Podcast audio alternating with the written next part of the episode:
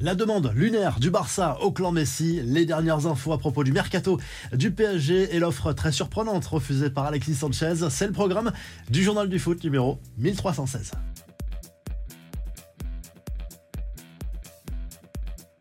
Vente panique au Barça qui avance tête baissée dans le dossier Lionel Messi après avoir obtenu le feu vert de la Liga concernant son plan de recrutement. Le FC Barcelone va enfin pouvoir faire une offre concrète à l'international argentin pour tenter de le faire revenir en Catalogne. Mais il y a un problème et de taille. Les dirigeants blaugrana sont incapables de garantir à 100% au champion du monde qu'il pourra être inscrit dans l'effectif pour la saison 2023-2024. Pourquoi? Parce qu'il faut faire de la place dans l'effectif faire des économies importantes pour entrer dans les clous de la Liga en termes de masse salariale. Forcément, c'est un gros problème pour Messi qui veut absolument prendre une décision rapidement pour son avenir. Le PSG accélère sur plusieurs dossiers alors que Luis Campos vient d'annoncer à Christophe Galtier son licenciement. Le club parisien aimerait boucler à l'arrivée de Julian Nagelsmann dès cette semaine avec ou sans Thierry Henry.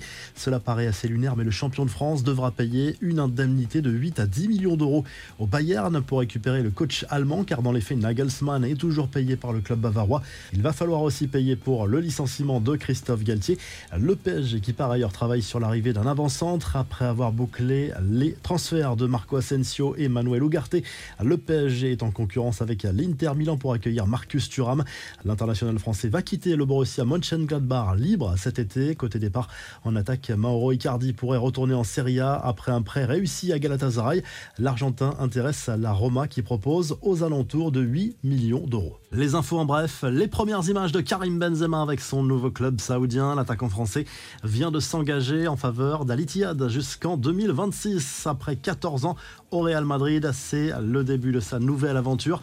Alors que l'OM tente par tous les moyens de le conserver, Alexis Sanchez a refusé une offre surprenante de la Kings League de Gérard Piqué. L'attaquant chilien est intéressé, mais pas tout de suite. Il veut jouer encore au plus haut niveau. La finale de la Conference League, c'est ce soir. Elle oppose West Ham à la Fiorentina à Prague. Coup d'envoi de cette rencontre à 21h. Match à suivre sur W9 et Canal Plus Foot. Enfin, voici le groupe des 26 joueuses sélectionnées pour la prochaine Coupe du Monde féminine qui aura lieu cet été en Australie et en Nouvelle-Zélande. Amandine Henry est bien là, contrairement à Keira Amraoui. Le groupe sera ramené ensuite à 23 joueuses dans quelques semaines.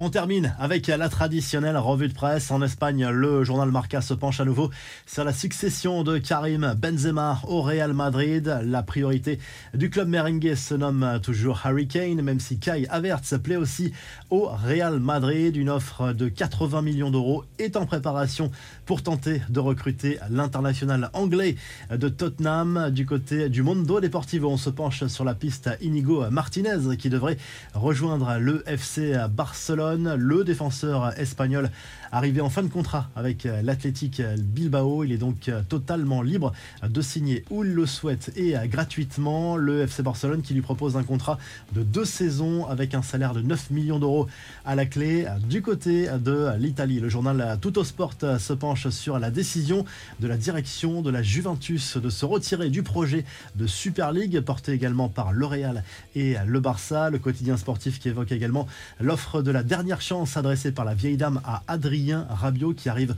en fin de contrat. André Di Maria, lui, quitte officiellement le club. Si le journal du foot vous a plu, on n'oublie pas de liker et de s'abonner. Et on se retrouve très vite pour un nouveau journal du foot.